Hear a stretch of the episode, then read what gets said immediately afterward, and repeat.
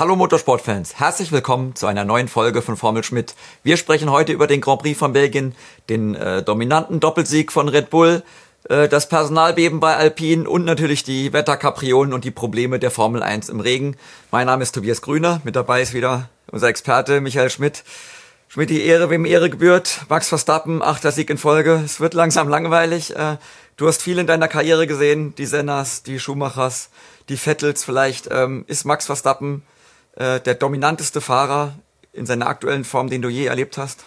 Äh, ich würde ihn höchstens mit dem Jahr 2004 mit Michael Schumacher vergleichen. Da hatte man auch irgendwann das Gefühl nach drei, vier Rennen, da, den kann keiner schlagen. Also da muss der Blitz einschlagen. Äh, der Blitz ist dann eingeschlagen im Tunnel von Monte Carlo. In der Safety-Car-Phase ist er über Montoya gestolpert. Äh, aber hier bei Max Verstappen, wirklich, man kann sich fast nichts ausdenken, was den zu Fall bringen soll. Ich glaube, die Technik ist das Einzige. Spar hat es ja wirklich probiert mit Wetterkapriolen, wie du schon gesagt hast. Und all die überlegen äh, Fahrer in der Vergangenheit, so wie Senna, der hat mal mit vier äh, Siegen in Folge angefangen, Menzel einmal mit fünf, Menzel, weil er auch in einem haushochüberlegenen Auto gesessen ist. Aber da wusste man immer, das hat man schon gemerkt, irgendwann geht da mal was schief, entweder bauen die selber einen Unfall oder die Technik streikt. Aber heute streikt ja auch nicht mehr die Technik. Dieser, der Red Bull ist kugelsicher. Ja, woran liegt's? Äh, Perez kommt ja auch nicht hinterher, sitzt im gleichen Auto. Ist es also nur der Fahrer oder wo kommt diese, diese wirklich ähm, ja, bahnbrechende Dominanz her? Na, ich glaube, das Auto ist schon sehr stark auf, auf Max Verstappen zugeschnitten. Auch die Ground-Effekt-Autos, das passt zu seinem Fahrstil. Man braucht unglaublich viel Vertrauen in das Auto. Das Auto gibt ihm Vertrauen und dann nagelt er halt da auch durch diese Kurven durch. Das ist ja, äh, diese Ground-Effekt-Autos sind ja so, dass man, dass der Kopf eigentlich sagt, gerade in den schnellen, mittelschnellen Kurven, das geht nicht. Das ist unmöglich, dass das Auto klebt, aber es klebt eben doch, weil es Physik ist. Das muss man sich halt erstmal erarbeiten. Äh, man muss dann auch verstehen, warum das so ist und dann das ein paar Mal machen, sich hintasten und dann immer dieses Gottvertrauen haben, das klebt auch beim nächsten Mal. Und ich glaube, das, das passt so ein bisschen zu Max Verstappen. Er hat dieses Vertrauen. Andere Fahrer wie Perez überlegen da vielleicht ein bisschen mehr, dann werden sie verunsichert, weil sie Unfälle haben, weil sie mal wieder drei, vier, fünf Zehntel hinter ihrem Teamkollegen äh, ähm, liegen, dann vielleicht das Unmögliche probieren. Da haben sie dann wieder einen Ausrutscher, merken, es geht nicht so einfach. Äh, man muss ja auch mit diesen Autos besondere Linien fahren. Da ist der Max unglaublich. Das zeigt ja auch beim Reifenmanagement, er ist haushoch allen anderen überlegen. Wenn wir uns den Sprint anschauen, die, die Intermediates, okay, es waren nur elf Runden, aber bei Max Verstappen haben sie nach dem Rennen ausgesehen wie neu. Bei vielen anderen waren sie zum Slick mutiert. Ja, äh, Perez startet äh, äh, vom Platz 2, Verstappen vom Platz 6, am Ende trotzdem 20 Sekunden vorne dran. Ähm, immerhin hat Perez den Doppelsieg gesichert, muss man ja schon froh sein. War das eine Steigerung schon von Perez oder ist das eigentlich äh, nur das Auto? Ne, ich würde schon sagen, es ist eine kleine Steigerung. Erstens ist er in beiden äh, Qualifying, sowohl für den Sprint als auch fürs Hauptrennen, mal in die Top Ten gekommen. Das war ja seine größte Schwäche, dass da, wo es drauf ankommt, wenn der Druck steigt, dass er da immer mal wieder einen Fehler jetzt eingebaut hat. Äh, wie gesagt, da kriegt er jetzt eine gewisse Konstanz. Im Sprint war eine kleine Enttäuschung. Der Zweikampf mit äh, Hamilton war unnötig. Ähm, Hamilton kam schon, bevor überhaupt es zur Kollision kam, kam schon näher auf. Das darf schon mal nicht passieren. Ja, normalerweise muss er dem davonfahren in einem Red Bull. Und äh, meiner Ansicht nach war Perez mindestens gleich schuld. Äh, er hat dafür bezahlt. Der, der, der Unterboden war halb abgerissen, musste aus dem Rennen genommen werden. Äh, das war wieder ein kleiner Rückschlag. Aber ich glaube, jetzt im Rennen ist er, jetzt mal abgesehen von Verstappen, äh, äh, ordentlich gefahren. Äh, ich meine, 22,3 Sekunden in, ich glaube, Führungswechsel war Runde 17. Das heißt, da bleiben dann sechs, äh, 27 Runden. Kann man sich ausrechnen. Das sind fast acht Zehntel pro Runde. Das ist natürlich mhm. schon heftig, diese Ohrfeige. Äh, ich glaube, Verstappen legt es auch hin und wieder bisschen drauf an, um einfach den, den Gegner mental zu, zu zermürben. Ja, Christian Horner hat ja hinterher gesagt, der Max hätte noch gar nicht mal richtig Gas gegeben am Ende. Also zumindest sagen die Daten das, dass er da im Schongang unterwegs war. Es gab äh, ein paar, äh, ja, ähm, äh, äh, kritische Worte, sage ich mal, was die Kommunikation angeht von Red Bull. Da gab es äh, zwischen seinem äh, Renningenieur und ihm ja ging es hin und her, da sind die Funken geflogen, klang ein bisschen nach dicker Luft. Äh, Horner hat versucht, das am Ende äh, einzufangen. Ähm, glaubst du, dass da irgendwie, dass da ein bisschen ja die Stimmung droht zu kippen, wenn Max Verstappen zu ja zu viel will vielleicht? Na, also erst denkt man ja fast, das ist inszeniert, um ein bisschen, um ein bisschen Unterhaltung in den Grand Prix reinzukriegen, weil ein großes Problem von Red Bull ist natürlich, dass die Leute sich kaum noch kümmern um, um das Schicksal von Red Bull im, im, im, äh, im Rennen, weil der fährt halt vorne weg und gut, jetzt war es mal so, dass er 17 Runden lang warten musste, bis er vorne war, aber ansonsten ist es immer die gleiche Story und da hat man fast das Gefühl, naja, äh, die, die, die spielen sich da so ein bisschen die Bälle zu, äh, der Renningenieur und, und Verstappen, aber ich glaube, da ist schon Ernsthaftigkeit dahinter. Verstappen ist ein sehr fordernder Fahrer, der will immer das Optimum, er gibt ja auch das, äh, er, er ist ja auch perfekt. Und wenn ihm da mal was nicht passt, dann jammert er, meiner Ansicht nach jammert er ein bisschen zu viel, es sind viele Dinge, da muss er einfach drüber stehen, weil, weil es sowieso keine Rolle spielt für ihn. Die anderen sind viel zu weit zurück.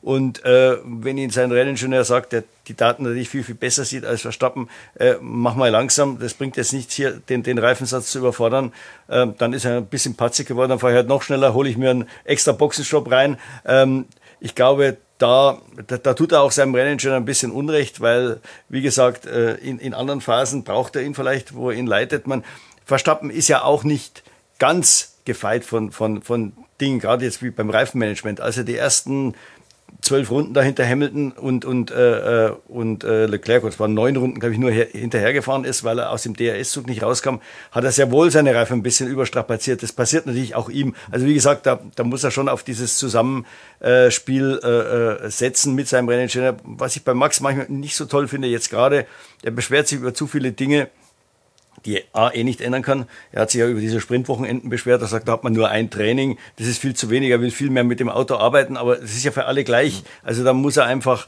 da muss einfach meiner Ansicht nach jetzt den, den Mund halten. Also das ist für mich kein Argument gegen das Sprintwochenende, dass man zu wenig Training hat. Da kann man andere Argumente vorbringen, aber äh, ob die jetzt da, keine Ahnung, drei Trainings lang äh, irgendwie aus Sicht des Zuschauers sinnlos im, im, sich im Kreis drehen, das mag für den Rennfahrer interessant sein, aber er muss natürlich auch erkennen, dass es für den Zuschauer ja. ein, ein, ein, Sprint besser ist als jedes freie Training. Ja, siehst du ein bisschen die Gefahr, dass Red Bull da überheblich wird? Also man hat ja Max Verstappen zum Beispiel auch gehört, der am Ende dann nochmal überlegt hat, soll man nicht immer einen Boxenstopp machen, um auch noch diesen letzten einen Bonuspunkt für die, für die schnellste Runde zu kriegen? Ja, das kann durchaus passieren und dass man sich da vielleicht zu sicher fühlt und irgendwann geht die Nummer mal schief. Er hat es ja in Österreich schon probiert, ja. da hat es funktioniert, aber wie gesagt, wenn da der Reifenwechsel eben zwei, drei Sekunden länger dauert, dann ist Leclerc vorne und gewinnt den Grand Prix. Ähm, also da spielen sie schon ein bisschen mit dem Feuer manchmal und, und ich, das hat schon eine gewisse Überheblichkeit. Ja. Wir hatten alle gehofft, dass McLaren äh, vielleicht ein bisschen näher rankommt. Die haben ja riesen Fortschritte gemacht in den letzten Wochen und Monaten. Ähm, jetzt gab es einen kleinen Dämpfer in Spa, waren nicht mehr so gut, nicht mehr zweite Kraft. Woran lag es da? Na, sagen wir so, sie waren zweite Kraft im Sprint. Mhm. Äh, es lag daran, dass sie auf zu viel Abtrieb gesetzt haben, setzen mussten. Sie hatten keinen anderen, sie haben keinen anderen Heckflügel im Moment. Den, den sie haben, der hat zu viel Abtrieb. Sie haben zwar äh, bei der FIA eine Änderung am Flap angemeldet. Das macht man immer dann, wenn man nicht den idealen äh, ähm, den idealen Heckflügel für eine bestimmte Strecke hat, dann, dann gibt man äh, auf, auf den Flap so, ein, so, ein, so eine Art Trimming-Leiste ja. äh, äh, drauf und spielt dann ein bisschen rum, um Abtrieb zu verringern oder zu erhöhen, je nachdem, was man braucht. Also wie gesagt, an der Ecke sind sie noch schlecht aufgestellt. Äh, Stella hat gesagt, wir hatten jetzt so viel zu tun, um das Basisauto gut hinzukriegen. Und die letzte Priorität war eben Effizienz für die schnellen Strecken. Da müssen sie jetzt natürlich ran, weil es kommt irgendwann Monza nach der Sommerpause und dann später noch Las Vegas. Das ist wahrscheinlich ein ähnlicher Flügel äh, den man da fährt. Also wie gesagt, man kann jetzt nicht sagen, dass McLaren schlechter geworden ist. Also wie gesagt, im Sprint war Piastri äh, ja so fast schon auf, auf äh, Verstappen-Niveau. Da hat es natürlich geholfen, der viele Abtrieb. Und wie gesagt, jetzt da, da hing es also wirklich nur am Heckflügel. Und bei Norris hat man ja gesehen, aber er war gefangen jetzt in einem Trockenrennen. Der war ja auf die eine Runde gesehen mhm. sehr schnell. Bloß auf, da, dazu braucht er freie Fahrt und keinen Vorsicht. Im Pulk war natürlich wie eine Schnecke auf den Geraden und wurde von den anderen, äh, ähm, von den anderen Fahrern aufgeschnupft und innerhalb von vier Runden hat er vier Plätze verloren. Er holt man ihn rein, gibt ihm auch noch die falschen Reifen. Das war ein Fehler des Teams. Konnten die aber auch nicht wissen, weil es war ja sowieso eine Fahrt ins Blinde ohne, ja. ohne ein vernünftiges Training. Die harten Reifen waren viel zu hart. Holt man ihn wieder früh rein er war schon in der 17. Runde zum zweiten Mal in der Box, ist den ganzen Rest mit dem Softreifen gefahren und war dann richtig schnell, weil er allein unterwegs war. Nur so kam er wieder auf den siebten Platz vor. Aber nur noch, um, um den Leuten mal zu sagen, wie weit weg McLaren vom, vom Setup war von allen anderen um sie herum. Äh, ein äh, Mercedes-Ingenieur hat erzählt, er hat es mit Lewis Hamilton mit George Russell verglichen und Lewis Hamilton mit Lando Norris. Russell ist ja den größeren Heckflügel gefahren, war also auch, hatte auch mehr Abtrieb als, als Hamilton und er hat von Kurve 1, das ist La Source, bis Kurve 5, das ist Ende der Kemmelgeraden, zwei Zehntel verloren. Norris hat auf den Hamilton im gleichen Bereich acht Zehntel verloren. Da sieht man mal, um wie viel größer dieser Heckflügel noch war als der von Russell, der ohnehin schon auch ein bisschen zu viel Abtrieb gewählt hatte. Ja, wir müssen aber noch mal ein Wort zu Piastri äh, verlieren. Klasse Leistung natürlich im Sprint, zweiter Platz, äh, das erste halbe Podium, sage ich mal so. Ähm, dann aber im Rennen wollte er da ein bisschen zu viel am Start. War das ein bisschen zu übermotiviert oder kann das immer passieren? Nee, das kann ich, ich ja, es kann natürlich immer passieren. Er hat natürlich nicht die Erfahrung. Ähm, ich glaube, wenn er sich da mal jetzt die letzten 10, 15 Starts äh, in Spa, in La Source anschaut, dann sind die, die innen liegen, immer hoch gefährdet. Ja.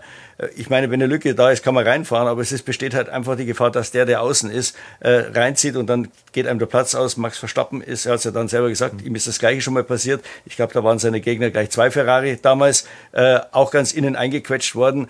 Äh, dieses Risiko äh, muss man nicht eingehen da muss man jetzt ganz klar sagen, wie gesagt, Piastri fährt sein zwölftes Rennen. Das, das, kann natürlich passieren. Ich glaube, in zwei, drei Jahren unterläuft ihm der Fehler nicht mehr. Wenn man sich den Verstappen-Start anschaut, der ja auf jeden, unter allen Umständen vermeiden wollte, da irgendwie in einen Schlamassel gezogen zu werden. Der fährt da ganz außenrum, ganz weit weg. Lieber zwei Plätze verlieren, als, als sich da einklemmen lassen. Also da, das ist sicher ein Kritikpunkt, wobei äh, das muss man verstehen. Wie gesagt, er, er, hat eben noch nicht die Erfahrung, aber ansonsten muss man sagen, äh, der Piastri ist ein Rennwochenende gefahren, unglaublich, in beiden Qualifyings schneller als Norris, ja. äh, im, im, im Sprint wirklich souverän gefahren, hat auch ganz gut. Die Führung wurde ihm zwar geschenkt durch den frühen Boxenstopp ähm, oder den früheren, aber im Endeffekt äh, hat er sich ganz gut verteidigt und äh, hat den Rest des Feldes im Griff gehabt, bis auf Verstappenheit. Ja, also nochmal zu dem Unfall. Stra keine Strafe war auf jeden Fall die richtige Entscheidung. Ja, ja, auf, auf jeden Fall. Das ist einfach in Spa so.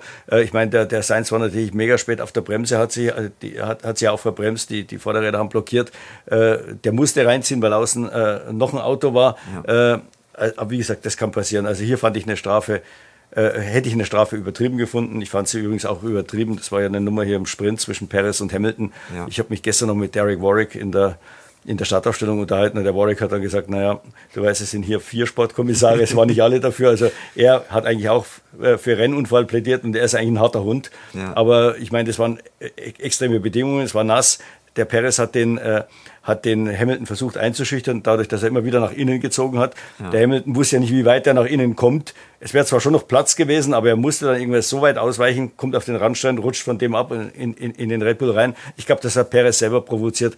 Da war meiner Ansicht nach eine Strafe völlig unnötig. Ja, die Fahrer diskutieren aber selbst auch immer wieder, haben unterschiedliche Meinungen. Wann gibt's jetzt eine Strafe, wann gibt's keine Strafe? Sind die Regeln da nicht klar genug? Müsste es die vier vielleicht den Fahrer mal erklären?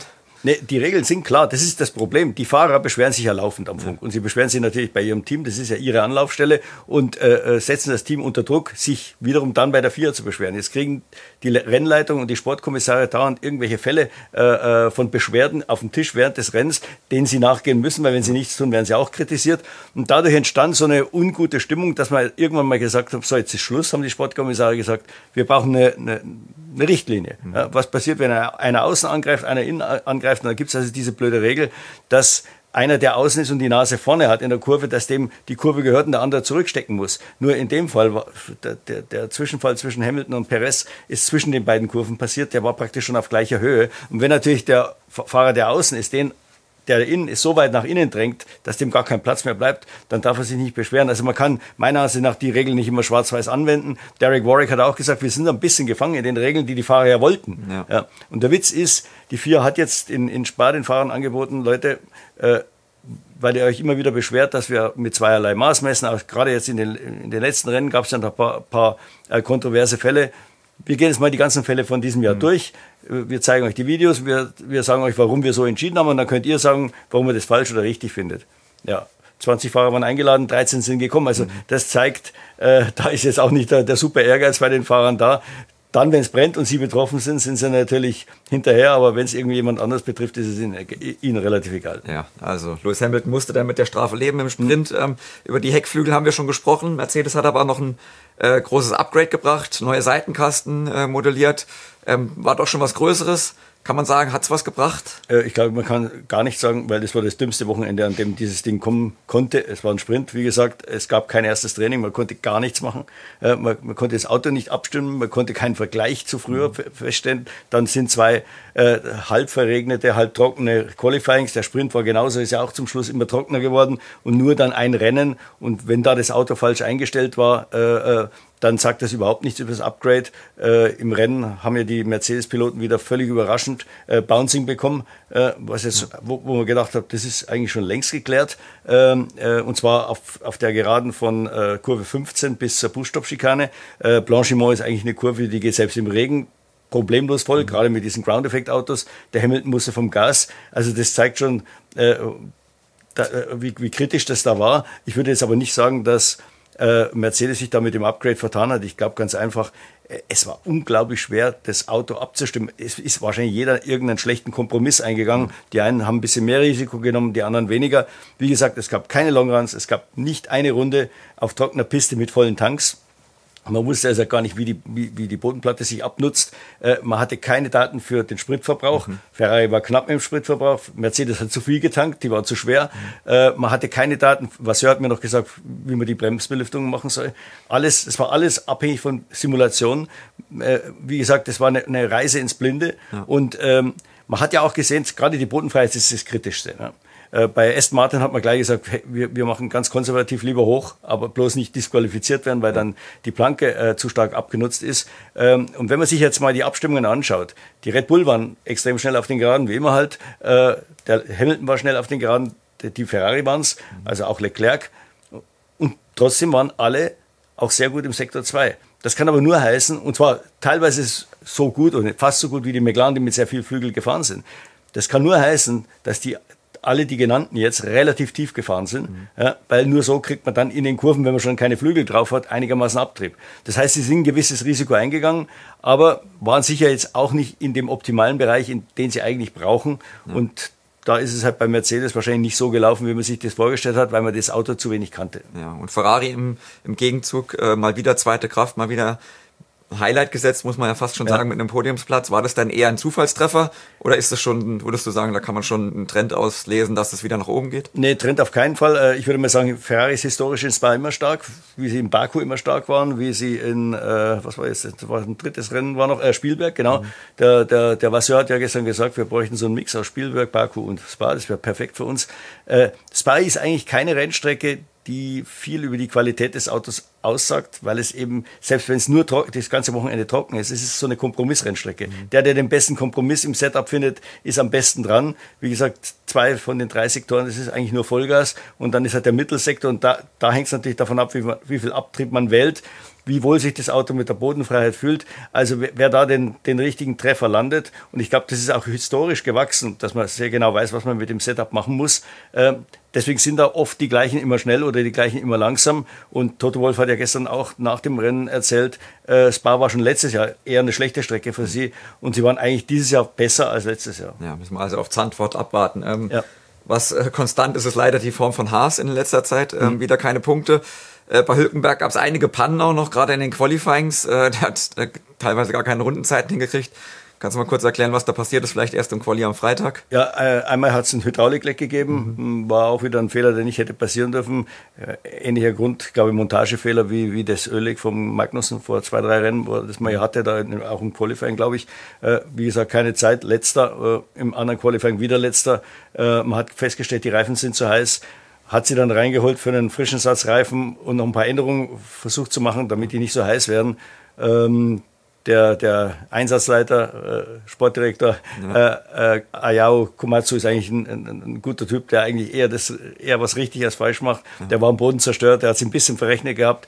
Beide zu spät raus. Der Magnus hat es zwar gerade noch geschafft, aber der war dann auf schon in seiner, in seiner Aufwärmrunde so im Verkehr drin. Der musste da schon fast eine, eine Qualifying-Runde fahren. Und äh, Hülkenberg, glaube ich, hat die, die äh, schwarz-weiß karierte Flagge so um zwei Sekunden verpasst oder was. Also ist mega schlecht gelaufen. Ja, ging auch im Rennen dann nichts mehr voran. Nee.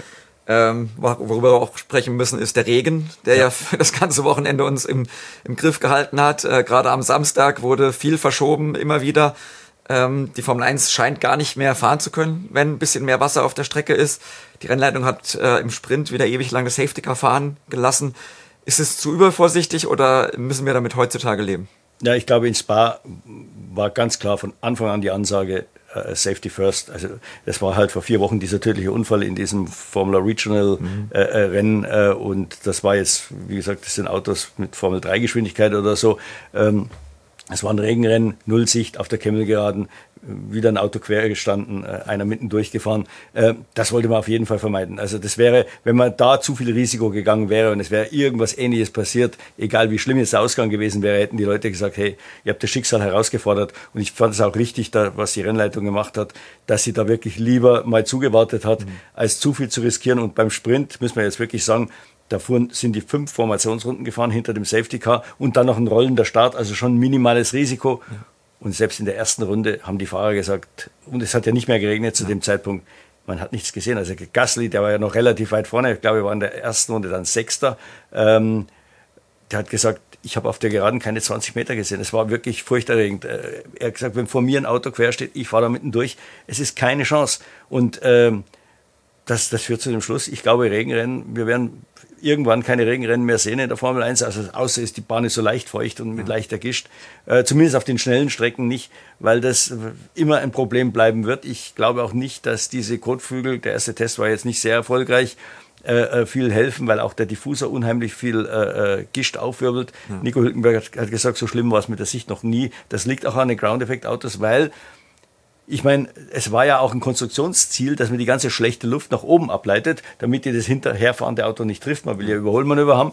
Äh, ja, wenn die Luft nach oben abgeleitet wird, wenn die natürlich voller Wasser ist oder voller Gischt ist, dann geht das auch nach oben. Das legt sich dann gerade bei hohen Geschwindigkeiten wie so ein Nebel über die ganze ja. Gerade.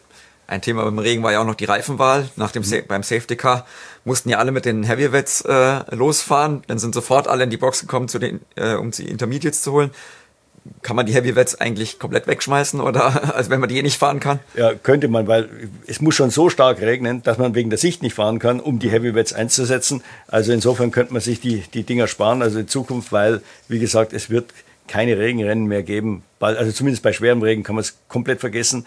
Und, äh, und äh, ja, das Beispiel hat, war, war natürlich gut für diesen Sprint, das muss man sagen. Ja. Es war schon witzig, dass die Hälfte des Feldes da in der ersten Runde reinkommt, die andere in der zweiten hat auch das Feld ein bisschen durcheinander geworfen. Verstappen musste wieder überholen, was er sonst nicht so oft muss. Ja. Äh, es hat ein bisschen Spann für Spannung gesorgt. Äh, wenn jetzt alle auf Intermediates losgefahren wären, wäre es vielleicht jetzt nicht so interessant gewesen. Ja, Pirelli überlegt ja jetzt, äh, so ein Intermediates Plus zu bauen, der quasi den Heavy Wet ersetzt und den Intermediate, um da eine größere, mhm.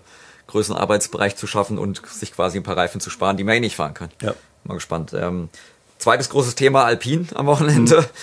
Ein größeres Beben. Die haben ja die halbe Führungstruppe da rausgeworfen. Rossi musste ja schon äh, eine Woche vorher gehen.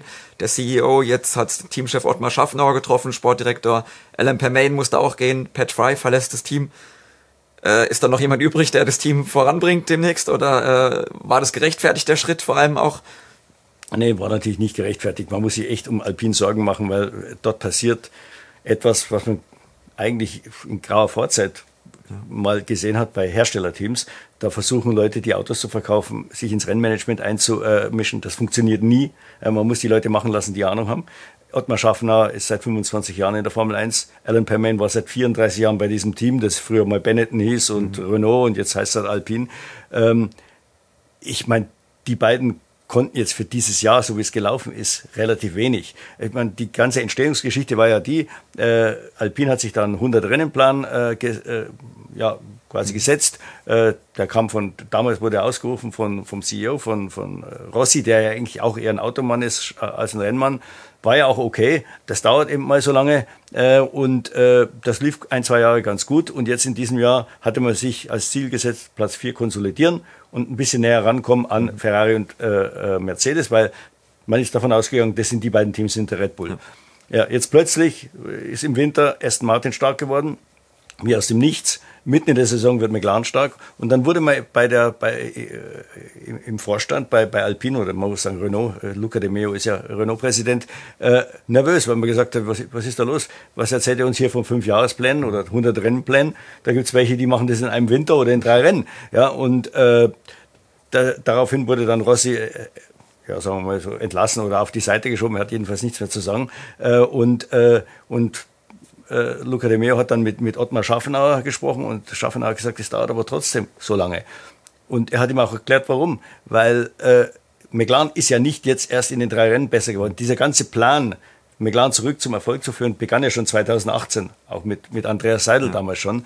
Äh, bei Aston Martin ist das Gleiche. Der begann eigentlich als ähm, Lawrence Stroll das Force India Team übernommen hatte, dann zu Racing Point machte, da geht das los, auch seit 2018. Auch die hatten Abwärtsbewegungen mal zwischendrin. Man muss halt an dem Plan festhalten. Ja. Es gibt ja dann auch immer Gründe, warum das so ist. Die muss man natürlich analysieren. Und jedenfalls, äh, äh Demeo wollte das nicht hören. Dann kam äh, Bock, der, der, der Motorsport, äh, der, Entschuldigung, der Motorenchef Bruno Fermin ums, ums Eck, der jetzt erst seit 2022 da ist und hat gesagt, er kennt eine Abkürzung. Ja, ja und dann war klar, äh, Schaffner muss gehen. Fermin schaut natürlich, dass er jetzt seine Leute um sich schaut, weil Permain ist ein Schaffner Mann, da sind noch ein paar andere Leute drin im Team die auf, äh, auf, auf, der, auf, ja, sagen wir, auf der Linie äh, äh, sind. Und der muss jetzt natürlich schauen, dass er seine Leute reinbringt. Das kann aber eigentlich nur, nur Schlechtes heißen, weil, äh, wie gesagt, er ist erst seit einem Jahr da im, im Geschäft. Der hat keine groß, kein großes Netzwerk äh, und alle Leute von außen, die dieses Chaos sehen, da will ja keiner hin. Weil das Riesenproblem war eben, Schaffner war ein Chef ohne, ohne irgendwie ein Reich, weil alles, was er entscheiden wollte, musste durch in Paris abgesegnet werden. Er wollte ja vom, hat den früh genug gesagt, Leute, wir brauchen einen neuen Simulator, Prüfstände für Getriebe, Bremsen, Kühlung, äh, kostet halt so und so viel, 50 Millionen, glaube ich, sind da veranschlagt. Äh, die Finanzabteilung hat immer Nein gesagt, weil auch da muss gespart werden. Äh, und erst als dieser Investor kam, äh, der da frisches Geld ins Team gebracht hat, hat man dann endlich zugestimmt.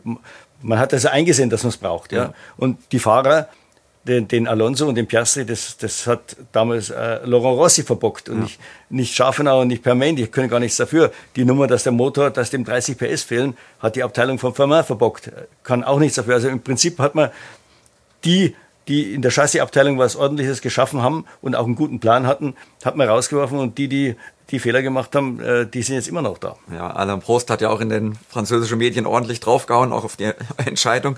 Nicht nachvollziehbar. Ähm ähm, werden wir Ottmar Schaffnauer und Alan Permain nochmal wiedersehen in der Formel 1 oder sind die jetzt quasi komplett verbrannt, dass, sie, dass ihnen das da so anhängt? Nee, ich glaube, beide haben einen guten Ruf. Äh, Permain wird wahrscheinlich eher einen Job finden, mhm. Äh, weil ein Sportdirektor, äh, da gibt es jetzt eher Plätze als jetzt für Teamchefs. War zwar in, äh, vor kurzer Zeit in, in den letzten Jahren ein relativ großer Wechsel, aber ich glaube, die, die neuen sind halt auch erst relativ kurz da.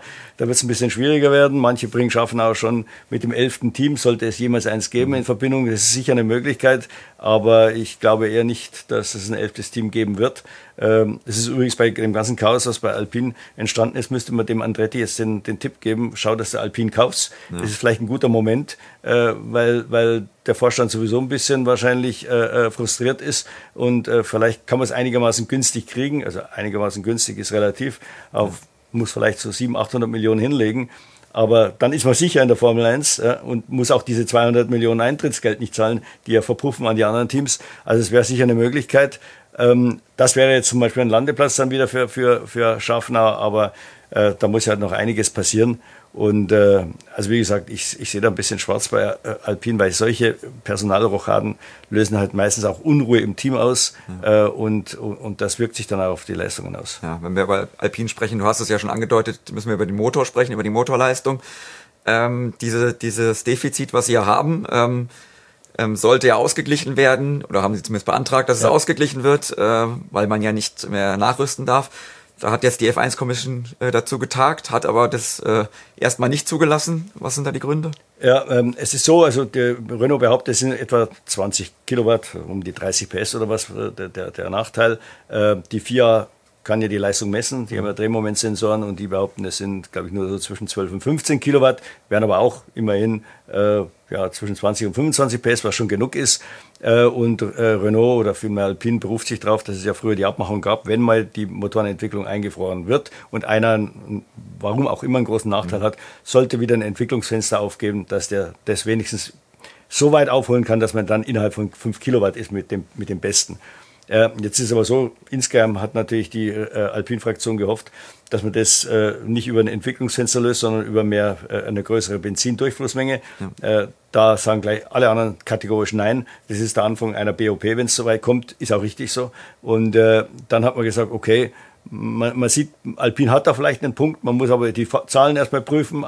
Die Gegner sagen, reden jetzt natürlich Alpin alle stark, die sagen, die sind gar nicht so weit weg, äh, äh, das ist übertrieben. Jetzt wird es erstmal wieder vertagt, in die, in die äh, Kommission der, der, der, der Antriebsgruppe zurückgegeben, dass die sich irgendein Verfahren überlegen, wie man den Alpin da helfen könnte. Das heißt also, es wird noch eine Zeit dauern, bis die überhaupt was machen dürfen. Und selbst wenn das Entwicklungsfenster aufgeht, müssen sie erstmal wissen, was, was ja. sie tun sollen. Ne? Ja. Auch bei den Kapitalinvestitionen wurde ja keine wirkliche Entscheidung getroffen. Da hat ja Williams sich erhofft, dass da äh, das Limit erhöht wird.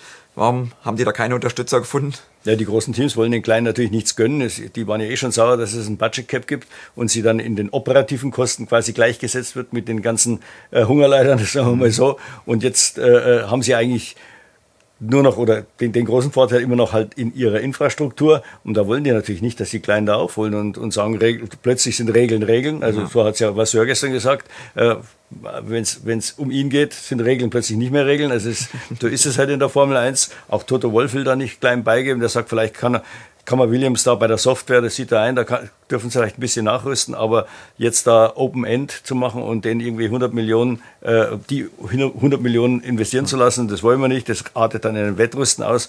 Meiner Ansicht nach ist das alles Quatsch, weil der, der Budgetdeckel, ob das jetzt operative Kosten oder Kapitalinvestitionen sind, der wurde dafür gemacht, dass die Chancengleichheit so groß wie möglich ist. So, sie ist sicher bei der Infrastruktur nicht gegeben, ganz klar, weil die großen Teams haben halt in der Zeit, wo sie immer Geld hatten, investiert und die kleinen konnten es nicht, weil sie kein Geld hatten. Also sollten die wenigstens auf diesen Stand gebracht werden können.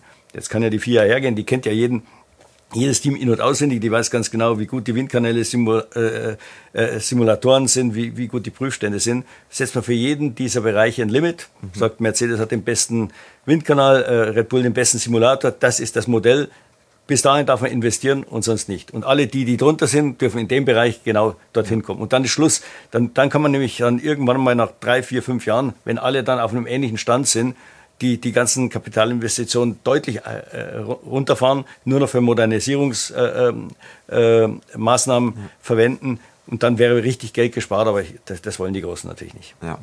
Bei einem Thema hat die äh, Formel 1 Kommission eine Entscheidung getroffen. Äh, Heizdeckenverbot kommt nicht nächstes Jahr aus deiner Sicht die richtige Entscheidung? Das ist schwer abzuschätzen, weil äh, man, Pirelli hat da so ein 30-seitiges Dokument angefertigt mit, mit allen möglichen Zahlen und so. Äh, aus Sicht von Pirelli wäre es möglich. Wir können das von außen nicht beurteilen. Die Teams sind natürlich nervös, weil sie die wollen keine Unsicherheitsfaktoren, die sie nicht kennen. Und das kann natürlich mal bei einem kalten Wochenende jetzt wie in Spa, kann es mal richtig verrutschen. Und wenn man da ein Problem hat, hat man ja hat man nichts mehr. Da sind keine Heizdecken mehr da und, und, und es sind da auch keine Reifen, die man vorheizen kann, weil die würden ja ganz anders reagieren. Die ganzen Mischungen, Konstruktionen sind anders. Also ich glaube, um ein Jahr verschieben ist nicht so schlecht. Pirelli will ja weiter testen. Sie testen diese Woche übrigens in Spa mit zwei mhm. Teams. Nach Monza nochmal, testen dann auch in Freitagstrainings in Suzuka und Abu Dhabi natürlich vorausgesetzt, sie bekommen äh, äh, sie bekommen den Zuschlag. Ja. Jetzt, Spa konnten sie natürlich nicht absagen, weil noch keine Entscheidung gefallen ist, aber sie wird sicher vor Monza fallen und wenn die Entscheidung Richtung Bridgestone gehen sollte, dann wird Pirelli natürlich alle Testfahrten abbrechen, das ja. ist ja klar. Ja. Und dann muss sich Bridgestone quasi von null jetzt für 25 vorbereiten. Ich könnte mir vorstellen, dass man in dem Fall sagen würde, okay, das machen wir auch nicht 25, weil die Aufgabe für Bridgestone wäre viel zu groß. Deswegen gefühlsmäßig und nach dem, allem, was man so im Fahrerlager an Gerüchten hört, würde ich sagen, Pirelli hat im Moment die besseren Karten, den nächsten Dreijahresvertrag zu kriegen. Ja. Damit haben wir, glaube ich, alles geklärt äh, für das Wochenende von Spa. Jetzt beginnt erstmal die Sommerpause. Wir werden natürlich euch weiter mit Videos zum, zur Formel 1 äh, versorgen. Also Kanal am besten abonnieren, die Glocke drücken und dann melden wir uns das nächste Mal mit neuen spannenden Themen wieder bei euch zurück. Bis dahin, auf Wiedersehen. Servus.